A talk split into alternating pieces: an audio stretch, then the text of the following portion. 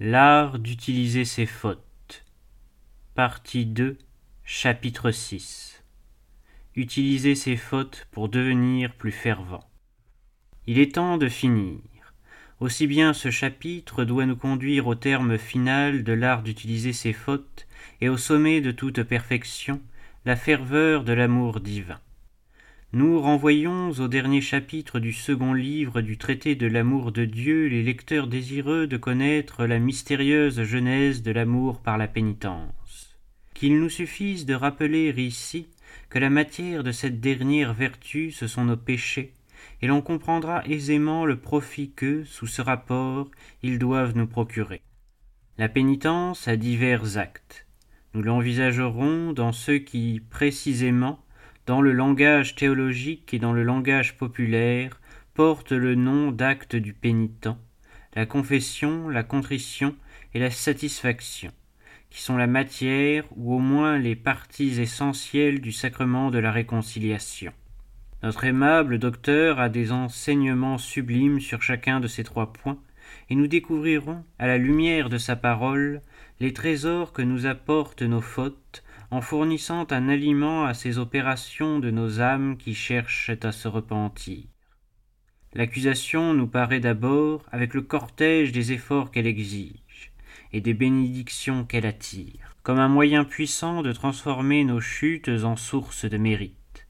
Ce cœur amoureux de notre Rédempteur mesure et ajuste tous les événements de ce monde à l'avantage des esprits qui, sans réserve, veulent répondre à son divin amour. Il est vrai, ma fille, que nos fautes qui, tandis qu'elles sont dans nos âmes, sont des épines, sortant par l'accusation volontaire, sont converties en roses et parfums, d'autant que, comme notre malice les attire dans nos cœurs, c'est la bonté du Saint-Esprit qui les pousse dehors. Le scorpion qui nous a piqués et venimeux en nous piquant, mais converti en huile, c'est un grand médicament contre sa propre piqûre. Le péché n'est honteux que quand nous le faisons, mais converti en confession et pénitence, il est honorable et salutaire. La contrition et la confession sont si belles et de si bonne odeur qu'elles effacent la laideur et dissipent la puanteur du péché. Simon le lépreux disait que Madeleine était pécheresse, mais notre Seigneur dit que non, et ne parle plus que des parfums qu'elle répandit, et de la grandeur de sa charité. Si nous sommes bien humbles, notre péché nous déplaira infiniment, parce que Dieu en est offensé, mais l'accusation de notre péché nous sera douce et agréable, parce que Dieu en est honoré. Cela nous est une sorte d'allègement de bien dire au médecin le mal qui nous tourmente. Quand vous serez arrivé devant votre Père spirituel, imaginez-vous être en la montagne du calvaire, sous les pieds de Jésus-Christ crucifié, dont le sang précieux distille de toutes parts pour vous laver de vos iniquités. Car, bien que ce ne soit pas le propre sang du Sauveur, c'est néanmoins le mérite de ce sang répandu qui arrose abondamment les pénitents autour des confessionnaux. Ouvrez donc bien votre cœur pour en faire sortir les péchés par la confession, car, à mesure qu'ils en sortiront, le précieux mérite de la passion divine y entrera. Vous pratiquez, par la confession, la vertu de l'humilité, de l'obéissance, de la simplicité et de la charité, et en cette seule action de confession, vous exercerez plus de vertu qu'en nulle autre. La confession et la pénitence rendent infiniment plus honorable l'homme que le péché ne l'avait rendu blâmable. Ô Dieu, quel contentement au cœur d'un père très aimant d'entendre celui de sa fille avouer qu'elle a été envieuse et maligne. Elle est bien heureuse de cette envie, puisqu'elle est suivie d'une si naïve confession. Votre main écrivant votre lettre faisait un trait plus vaillant que ne fit jamais celle d'Alexandre. Le père du Pont a sur le même sujet des considérations frappantes. Il fait ressortir les actes vertueux qui se multiplient dans l'aveu de nos fautes, et il n'hésite pas à l'appeler une œuvre de vertu surhumaine. C'est, dit-il, ce que semble insinuer Job quand, devant Dieu, il se rend le témoignage de n'avoir jamais, comme un homme, tenu son péché secret, ni caché son iniquité. Saint Grégoire affirme qu'il faut souvent plus de courage pour confesser un péché qu'il n'en eût fallu pour l'éviter.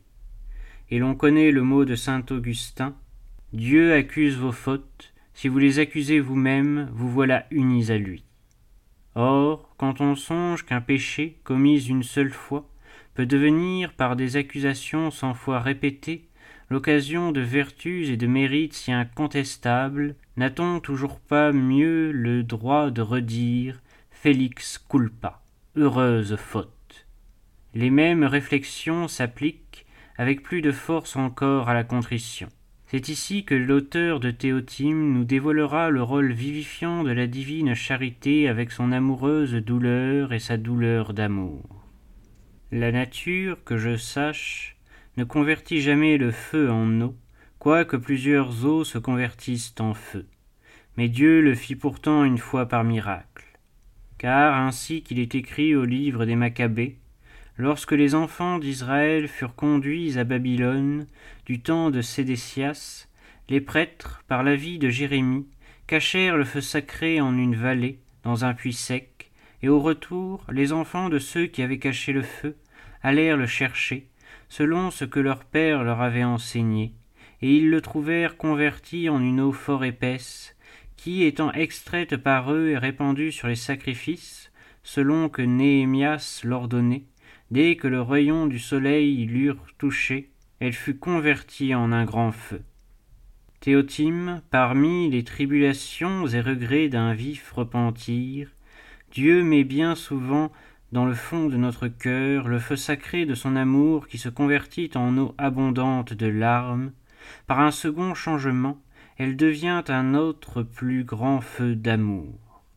Ainsi, la célèbre amante repentie aime d'abord son sauveur, et cet amour se convertit en larmes, et ces larmes en amour excellent, dont notre Seigneur dit que plusieurs péchés lui avaient été remis parce qu'elle avait beaucoup aimé.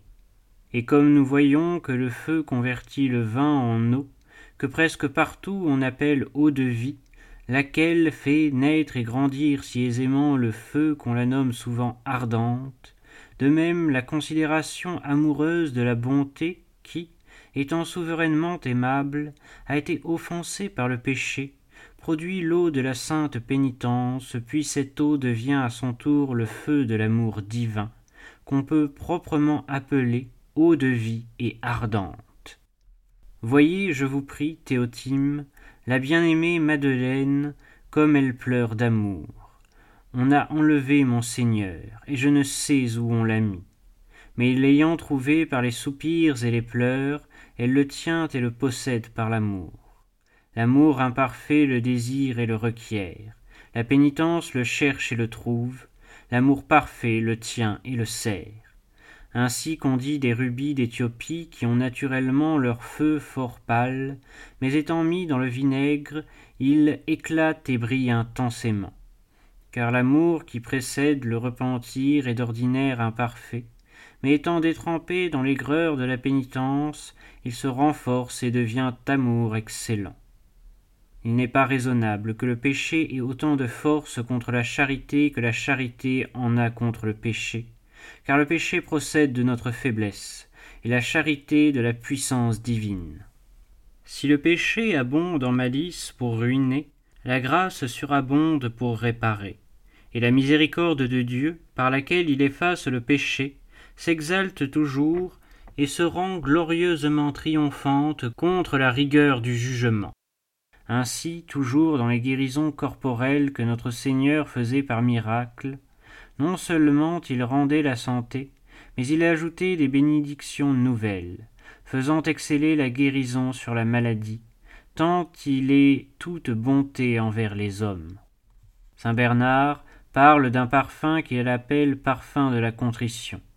C'est celui, dit-il, qui se compose de l'âme enveloppée de plusieurs crimes, lorsque, se mettant à réfléchir sur sa conduite, elle recueille, rassemble et broie, dans le mortier de sa conscience, une infinité de péchés de toutes sortes, puis, les jetant dans la chaudière d'un cœur tout enflammé, elle les fait cuire sur le feu du repentir et de la douleur. Alors elle peut répéter après le prophète mon cœur s'est échauffé en moi-même, et le feu qui me dévore s'allume encore davantage lorsque je pense à mes crimes passés. La matière de ce parfum, il ne faut pas aller la chercher bien loin. Nous la trouvons sans peine chez nous et la cueillons avec abondance dans notre jardin toutes les fois que nous en avons besoin. Car, à moins de se faire illusion, qui est celui qui n'a pas à sa disposition assez de péchés et d'iniquités dans son propre fond? Tous les sentiments les plus forts et les plus puissants viennent presser l'âme vraiment pénitente pour y pénétrer par la brèche qu'a ouverte le péché pour centupler son amour envers la divinité outragée. Le regret d'avoir blessé le cœur de Dieu, la reconnaissance pour sa patience, pour ses dons renouvelés et pour l'effusion de son pardon, le besoin de lui faire oublier l'infidélité passée, et quelque chose d'amer et d'onctueux qui donne envie de pleurer avec Madeleine devant le Sauveur, et d'y pleurer davantage à mesure qu'il nous laisse plus volontiers baiser ses pieds, et qu'il accueille plus miséricordieusement notre repentir. N'y a-t-il pas là de quoi allumer dans l'âme contrite une flamme de charité qu'on ignorait avant la faute elle-même? Si l'on nourrit ces dispositions par le souvenir de ses péchés, à quel céleste embrasement ne peut-on pas parvenir? Plus on s'enfonce dans le divin amour, dit bénigne Gojo, plus ce souvenir devient poignant et stimule le besoin d'aimer un être si indignement outragé. La faute n'a duré qu'un instant. L'incendie d'amour dure toute la vie. Il peut redoubler chaque fois que nous repensons à cette faute. Que dis-je? Il peut devenir éternel. En effet, si tout souvenir volontaire, approbateur et complaisant d'une faute commise est une tâche de plus, il est juste que de nouveaux mérites récompensent l'âme justifiée, chaque fois qu'elle condamne, regrette et désavoue ses anciens péchés. Et ces désaveux pouvant se multiplier à l'infini, où s'arrêtera la somme possible de ses mérites? D'après un immémorial usage, il ne passe pas un pèlerin devant le tombeau d'Absalom sans jeter un affront à la mémoire de ce fils dénaturé et une pierre contre son mausolée. Sous les cailloux ainsi amoncelés par l'indignation publique, ce sépulcre d'un scélérat est devenu le monument du respect des peuples pour le quatrième commandement, ton père et ta mère honorera. De même, chacune de nos fautes, faisant l'objet de regrets incessants, peut servir de base à une montagne de mérite. Et qui dira la valeur et la fécondité qu'ajoute à ces repentirs l'absolution sacramentelle, chaque fois qu'il nous plaît de lui soumettre nos péchés passés? Non seulement la grâce sanctifiante refleurit alors plus abondante et plus splendide, avec des accroissements proportionnés aux dispositions du pénitent, mais le sang de Jésus-Christ recouvre, comme d'une pourpre divine, la place des tâches qu'il a effacées, et y substitue une sève d'énergie surnaturelle souvent plus vigoureuse qu'avant la chute. C'est à ce point de vue qu'il faut se placer pour comprendre les expressions paradoxales parfois, en apparence, de ceux qui ont traité ou parlent de l'art d'utiliser ses fautes. Un religieux fort éclairé disait un jour, en présence d'une fervente communauté, Mes sœurs, une faute vous est parfois plus profitable qu'une communion. Et oui, dans un certain sens, parce que les réparations et les repentirs qu'amène une faute produisent souvent des effets plus durables, au moins plus sensibles, que la réception même de l'auteur de la grâce. Il y a, il nous semble, dans toutes ces pensées, un océan infini de consolation. On se sent pressé d'appliquer au péché ce que le prophète Osée et l'apôtre saint Paul disent de la mort, il est absorbé par la victoire, par la victoire de l'amour.